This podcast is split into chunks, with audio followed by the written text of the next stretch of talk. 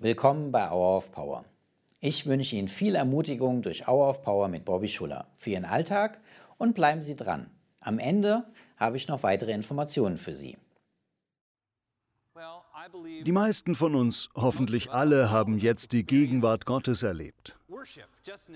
Einen Moment, in dem wir gemeinsam die Musik genießen und etwas in uns erhebt sich über die momentane Situation.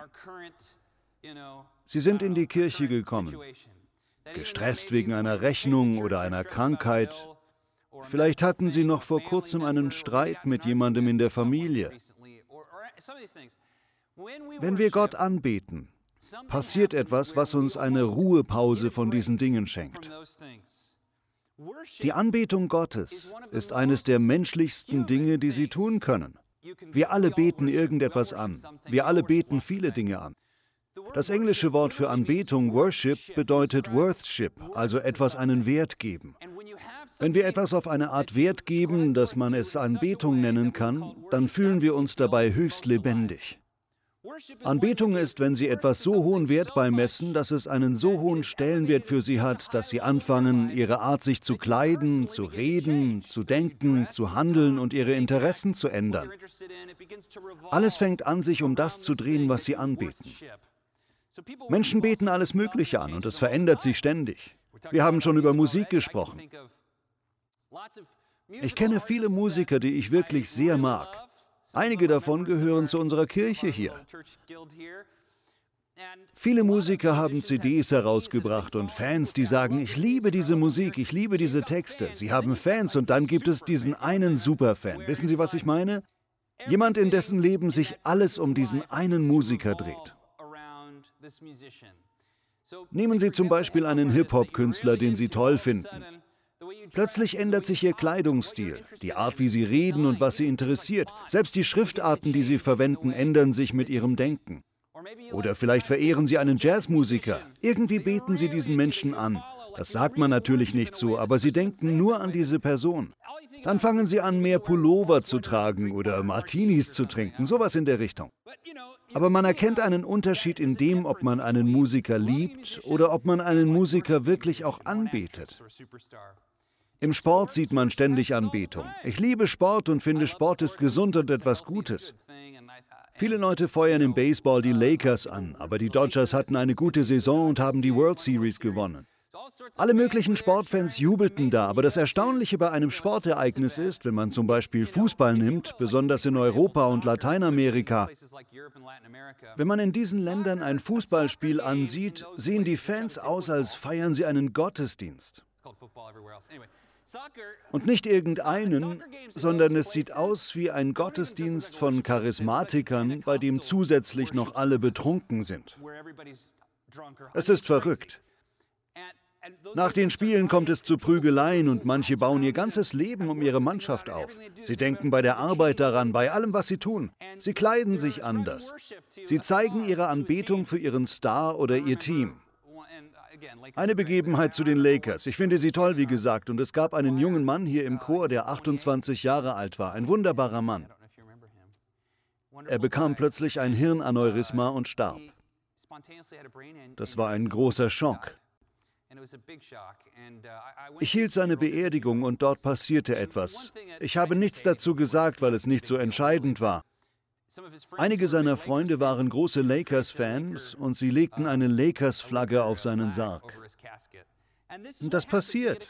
Man betet Dinge an, die einen begeistern. Und dann verändert sich etwas im Leben.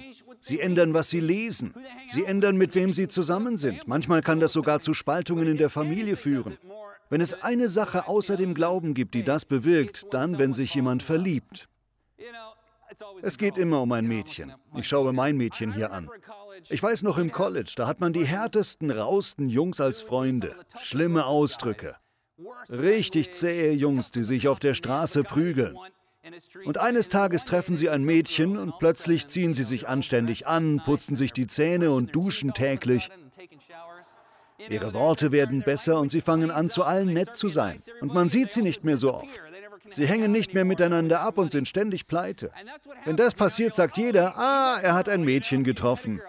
Oder sie hat einen Jungen gefunden. Und oft schätzt und verehrt man den Menschen, mit dem man befreundet ist, so sehr, dass man sich verändert.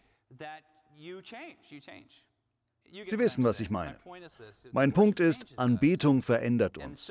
Und als Nachfolger Jesu versuchen wir uns durch Willenskraft zu verbessern. Wir nehmen uns vor, weniger zu sündigen und mehr Gutes zu tun. Und wenn wir das tun, entfernen wir uns oft vom Evangelium. Das geht, ohne Zweifel. Wir sind berufen, Gutes zu tun, das Gute zu lieben und das Böse zu hassen, aber im Zentrum, im Herzstück des Ganzen ist unsere Anbetung, die Liebe zu Gott.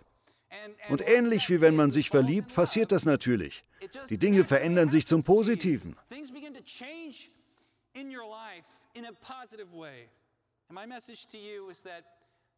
Ich weiß, dass dieses Jahr für viele Leute ein echt hartes Jahr war. Es war vermutlich auch ein hartes Jahr für ihre Kinder und die ganze Familie. Und sie werden nicht immer derselbe sein, wenn sie etwas Schweres durchmachen. Sie werden nicht immer Leute um sich haben, die für sie da sind in schweren Zeiten. Deshalb ist es so wichtig, dass wir andere lehren und es selbst einüben, Gott anzubieten, auf Gott zu schauen, wenn es schwer wird.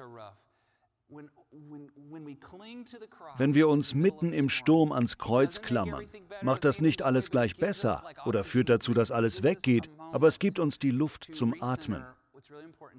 Wir finden einen Moment, in dem wir uns auf das wirklich Wichtige ausrichten und uns erinnern, dass er uns schon vorher hindurchgebracht hat und es wieder tun wird. Das ist ein Versprechen.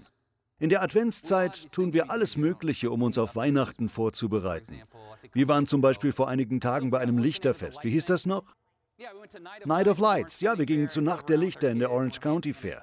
Wir sind mit unseren Kindern und einer Freundin von Hannah hingefahren.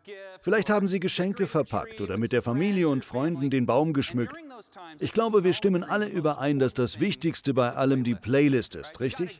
Die richtige Musik muss her, das weiß jeder. Die Musik muss passen, stimmt's? Orchester? Ja? Okay. Hier ist man nie sicher. Meine perfekte Musikplaylist ist ein Mix, halb und halb. Ich mag auf der einen Seite die Weihnachtslieder. Hört der Engel helle Chöre und Stille Nacht. Dann aber auch sowas wie Santa Baby und Baby It's Cold Outside. Ich brauche dieses Hin und Her. Wenn es zu viel von einem ist, ist es nicht gut. Und mir fällt auf, wenn ich bei Spotify, Apple Music oder ähnlichen Anbietern suche, dann bekomme ich die Wahl zwischen Thomas Tallis Style, wo ein Knabenchor stundenlang Weihnachtslieder singt, was für ein oder zwei Lieder okay ist, aber dann braucht man wieder sowas wie Rock Around the Christmas Tree oder so. Oder die andere Playlist ist dann, was gibt es noch? Mir gehen die Weihnachtslieder aus. Baby, it's cold outside, habe ich schon gesagt. Rudolph the Red-Nosed Reindeer. Ich schätze ja. Ja, Rudolph, das ist gut. Das ist das andere. All I Want for Christmas is You. Da fällt auf, dass nicht nur alles keine religiösen Lieder sind, sondern auch, dass Mariah Carey jedes zweite Lied davon singt. Mariah Carey, dann der Typ, dann wieder Mariah Carey. Sie verstehen es. Mein Punkt ist, es fühlt sich wie ein Bruch an und ich mag aber beides. Und es ist witzig für mich als Geschichtsfan. Ich bin bei weitem kein Historiker, aber ich liebe Geschichte. Wenn ich an St. Nikolaus denke, der Jesus liebte, er liebte Gott und liebt ihn noch. Er ist ein Heiliger, weil sein Leben das Evangelium so stark reflektiert hat, dass irgendein Papst meinte, Du bist ein Heiliger, ein Heiliger. Das Interessante ist, er war und ist bis heute einer der einflussreichsten Menschen, die je gelebt haben. St. Nikolaus hat einen sehr, sehr, sehr langen Namen, der ihm von seinen Freunden verliehen wurde. Es ist ein so wichtiger und herrlicher Titel, dass ich jemand anderen gebeten habe, ihn so betont auszusprechen, wie er es verdient.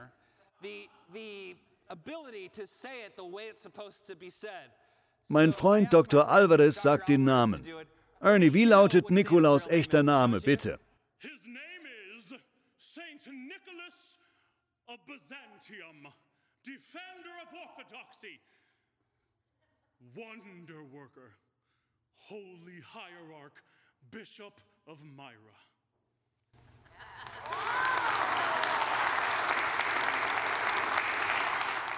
Ob Sie es glauben oder nicht, das ist schon das vierte Mal heute, dass Ernie das gesagt hat. Vielen Dank, Ernie. Das ist tatsächlich der echte Name von Nikolaus. Ein umwerfender Name. Er klingt wie der Name eines Schwertes in einer Fantasy-Geschichte. Großartig. St. Nikolaus kam im Jahr 270 in der heutigen Türkei zur Welt. Das war vor 1750 Jahren. Großartig. Er hatte ein gutes Leben. St. Nikolaus war das Kind reicher Eltern und ich glaube, er folgte schon als Kind Jesus nach. Seine Eltern starben früh und hinterließen ihm große Reichtümer.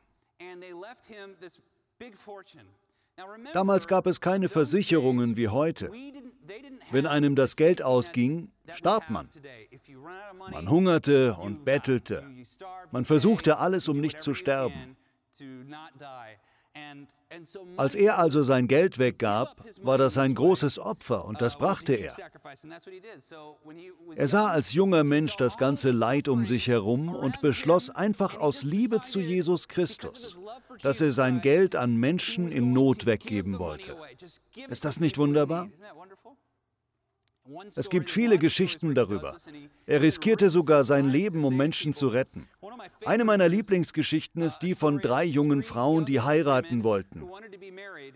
Im dritten Jahrhundert konnte eine Frau nur heiraten, wenn der Vater dem Bräutigam eine Mitgift bezahlte. Die Mitgift war ein Betrag, den der Vater bezahlte, damit der Mann ihm seine Tochter abnimmt. Was an und für sich schon ein Unrecht ist, aber so war es. Wer sich keine Mitgift leisten konnte, konnte nicht heiraten. Wenn man nicht heiraten konnte, hieß das, das Mädchen lebt auf der Straße und muss bis ins hohe Alter arbeiten. Als der heilige Nikolaus das herausfand, fing er an, aus Liebe zu Jesus Christus und aus Liebe zu den Menschen diesen Mädchen heimlich Geld zu geben. Das tat er, indem er einen kleinen Beutel mit Gold über den Fenstersims legte oder indem er mitten in der Nacht durch das Fenster reichte und Goldmünzen in die Socken steckte, die über dem Ofen zum Trocknen hingen. Daher kommt übrigens unser Brauch. Interessant, oder? Er tat es deshalb heimlich, weil er ein Nachfolger Jesu war und sich erinnerte, dass Jesus uns gesagt hatte, wir sollten aus Liebe geben und weil die Menschen in Not sind. Wir sollen nicht die eigene Ehre suchen oder uns vor Menschen wichtig machen.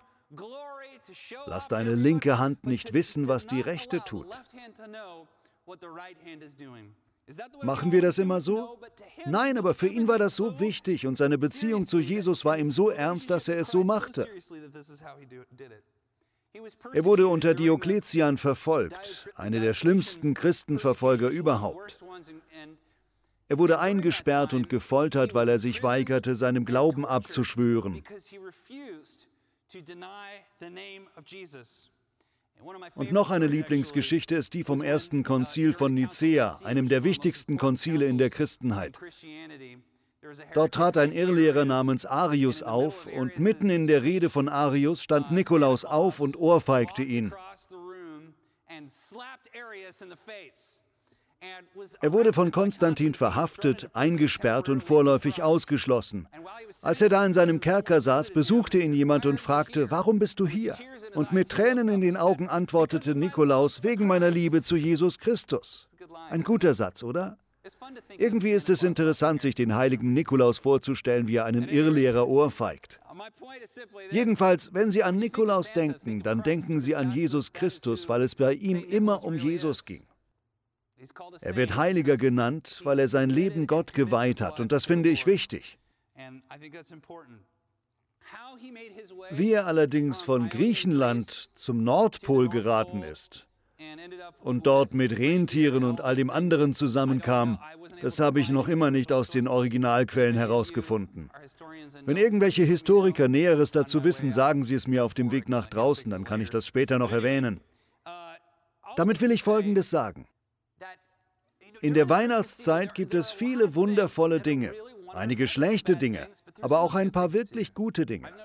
Insgesamt war mein Eindruck, dass die Menschen in diesem Jahr viel gemeiner miteinander umgegangen sind als sonst, aber aus irgendeinem Grund waren sie um die Weihnachtszeit wirklich nett. Ich weiß nicht, ob Sie es anders erleben, aber ich merke, dass Freundlichkeit und Sanftheit sich wieder mehr ausbreiten. Ich glaube grundsätzlich, dass alles, was gut ist, auch in unserer Gesellschaft von Jesus Christus kommt. Es kommt durch Jesus. Wenn wir Jesus Christus mit unserem Leben ehren, ehren wir auch alles, wofür er steht. Wir stehen für Feindesliebe, Fürsorge für die Armen, Vergebung und Gnade füreinander, Mitleid und Sanftmut, Freundlichkeit zueinander. Und das ist das Herzstück des Evangeliums. Wenn wir das in unserer Gesellschaft sehen wollen, dann müssen wir den einen anbeten, der uns so macht. Nicht indem wir uns mehr anstrengen, sondern einfach indem wir ihn lieben und anbeten, so wie der heilige Nikolaus. Und noch eines. Wir beten keine anderen Christen an. Die vermasseln es ständig nämlich auch. Wir beten keine Pastoren an und ganz sicher beten wir keine Kirchen an. Wir beten Gott an. Und wenn wir das tun, wenden sich die Dinge zum Guten. Jesus Christus ist wirklich anbetungswürdig. Der Sohn Gottes, der sein Leben für Sie und mich hingegeben hat, um zu zeigen, dass die Letzten die Ersten und die Ersten die Letzten sein werden. Gott liebt jeden, selbst unsere Feinde. Gott liebt auch Ihren Chef. Gott liebt ihren Nachbarn, der seinen Müll in ihrem Garten stehen lässt, und den anderen Nachbarn, der seinen Hund auf ihre Wiese sein Geschäft verrichten lässt. Den Typen, der ihnen die Vorfahrt nimmt und sie dabei auch noch beschimpft. Gott liebt diese Menschen und er hat uns gerettet, als wir alleine waren, und er rettet uns immer noch jeden Tag. Ich komme mit diesem Gedanken zum Schluss. Denken Sie immer daran, wir brauchen Jesus. Wir brauchen Jesus. Wenn wir uns an dem Namen des Herrn festklammern, dann gibt uns das Luft zum Atmen in den Zeiten, wo wir zu ersticken glauben.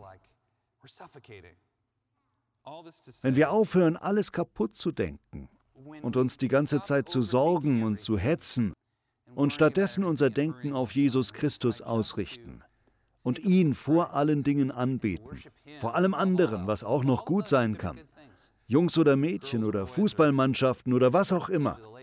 Wenn Jesus Christus über allem steht, wird alles andere gesegnet. Und das Leben wird nicht leicht, aber es wird leichter. Wir bekommen einen Balsam von Jesus, der uns in solchen Momenten heilt. Noch ein Gedanke. Wenn Sie sich noch nicht entschieden haben, ein Nachfolger Jesu zu sein, dann treffen Sie heute diese Entscheidung. Warten Sie nicht länger. Als ich Christ wurde, bin ich nicht nach vorne gegangen. Ich habe nicht mal gebetet. Ich habe einfach eine Entscheidung getroffen. Ich lade Sie ein, das heute auch zu tun. Treffen Sie heute eine Entscheidung, nicht mehr zu zögern. Kein Hü und Hot mehr, sondern geben Sie Ihr Leben heute Jesus. Mehr als je zuvor ist jetzt die Zeit, eine Kirche zu finden. Wenn Sie hier wohnen, werden Sie Teil unserer Kirche. Finden Sie eine Kirche, in der andere Sie anspornen und Ihnen vorleben, wie ein gutes christliches Leben aussieht. Ein Leben in der Nachfolge Jesu in einer Welt voller Chaos und Tumult. Eine Gemeinschaft, die Sie so liebt, wie Sie sind, ist enorm wichtig. Wir lieben Sie und wir hoffen, dass dieses Ihr bestes Weihnachten überhaupt wird. Danke, dass Sie sich auf meine lange Rede über den heiligen Nikolaus eingelassen haben. Lassen Sie uns wie er auf Gottes Ruf und seine Bestimmung für unser Leben schauen. Amen.